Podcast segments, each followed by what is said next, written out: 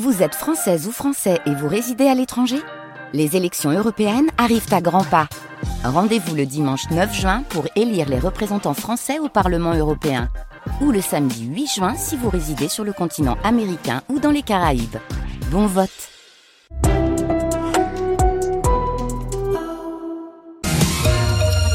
Le casse-tête des communes pour boucler leur budget. Elles ont jusqu'au 31 mars pour le faire, mais avec la hausse des factures d'énergie, les augmentations du salaire des fonctionnaires décidées par l'État et bien évidemment la flambée des prix des matériaux, eh bien il faut faire des arbitrages, que ce soit en fonctionnement ou en investissement dans des projets, sinon ça ne rentre pas et il est interdit de voter un budget en déséquilibre. Alors au Sorinière, par exemple, 10 000 habitants au sud de Nantes, la municipalité sacrifie le projet phare du mandat. Elle devait construire des locaux tout neufs pour l'école publique du Clos du Moulin. Le projet était dans les cartons depuis des années.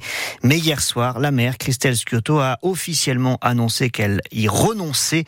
Déception forcément des parents d'élèves, déception partagée par la maire elle-même. Elle était notre invitée sur France Bleu Loire-Océan. C'était à 8h moins le quart. Bien sûr, c'est une décision difficile à prendre dans la mesure où on était tous en travail depuis plusieurs années avec les parents d'élèves et avec les enseignants et avec nos équipes agents qui travaillent sur les écoles et que le projet était évidemment euh, adapté et, beau, confortable confortable pour tout le monde.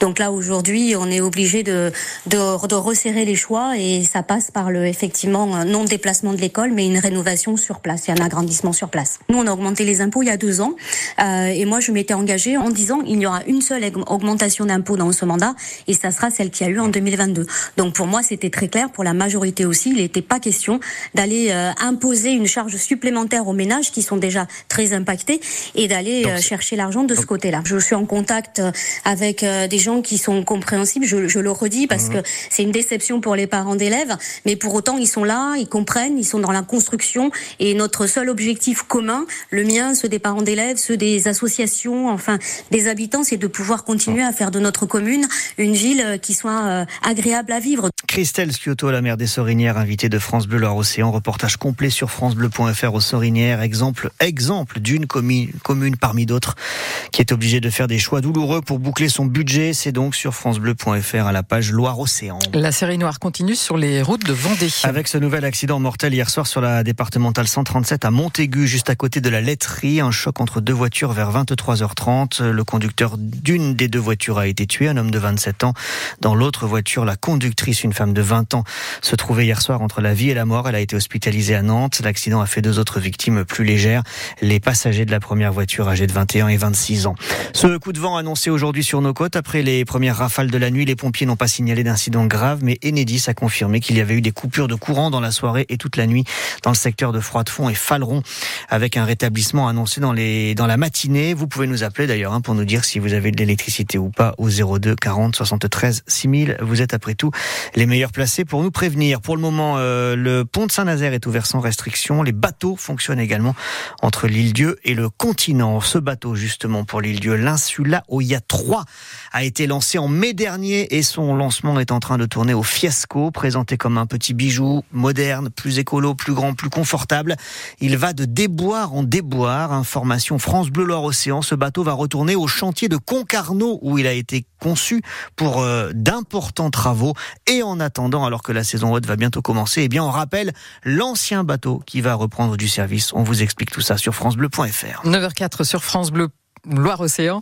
Les pêcheurs de Vendée veulent porter plainte après la pollution d'un cours d'eau. Oui, une substance marron a envahi un affluent du Jaunet. On est à Landevieille, au lieu dit La Roche-Guillaume. Les pêcheurs avaient déjà repéré un début de pollution il y a un mois. La situation se dégrade, déplore le directeur de la Fédération de pêche de Vendée, Arnaud Tanguy. On se retrouve avec un cours d'eau qui est complètement euh, colmaté sur euh, plus de 8 à 900 mètres sur une zone où on a entre 20 et 60 cm par endroit de matière visqueuse euh, qui, qui colmate euh, tout, le fond du cours d'eau. Ah bah ça a détruit toute la chaîne alimentaire. Pour l'instant, ça n'a pas occasionné de mortalité piscicole. Par contre, ça a détruit toute la chaîne alimentaire. C'est-à-dire que la zone est impropre pour la survie des, poissons. Il n'y a plus d'intérêt pour eux à venir sur ces zones-là puisqu'il n'y a rien. C'est un espace lunaire. On est inquiet parce que ça s'aggrave. C'est une zone qu'on a mis en réserve piscicole puisque c'est une zone de reproduction pour le cendre. C'est à cette époque-ci que le cendre remonte euh, sur cette zone-là. Donc là, il remontera pas. Hein. C'est clair. Et puis on est sur euh, le lac du Jeunesse, c'est aussi un lac destiné à la production d'eau potable. Hein. Donc après, toutes ces matières finissent dans le lac. Hein. Arnaud Tanguy, le président de la Fédération de pêche de Vendée, hier soir dans un communiqué, la préfecture a indiqué euh, que la pollution provenait d'une carrière qui est juste à côté de, de, ce cours d'eau, avec des eaux de pluie chargées en, en matériaux euh, issus de la carrière qui se seraient déversés dans le ruisseau. Le préfet promet de prendre des mesures d'urgence. Peut-être un espoir de sauver les galeries Lafayette de la Roche-sur-Yon et l'ensemble des magasins qui appartiennent à l'homme d'affaires Michel Oyon. Il en possède 26 en France. Il est au bord de la faillite hier alors que le tribunal de commerce de Bordeaux examinait sa situation. La maison mère, le groupe Les Galeries Lafayette a annoncé qu'il acceptait d'abandonner 70% de la dette que lui doit Michel Ohaillon. Est-ce que ce sera suffisant? Le tribunal de commerce tranchera dans un mois. Les Neptunes mal embarqués en finale de la Coupe d'Europe de volley. Les Nantaises ont été battues 3-7 à 0 hier soir lors de la finale aller en Italie face à Novara. Elles sont donc condamnées à l'exploit dans une semaine lors du match retour qui aura lieu à la Trocardière de Rezé devant 4800 supporters. Exploit pour espérer jouer le 7 en or. Et puis Micheline Prel n'est plus.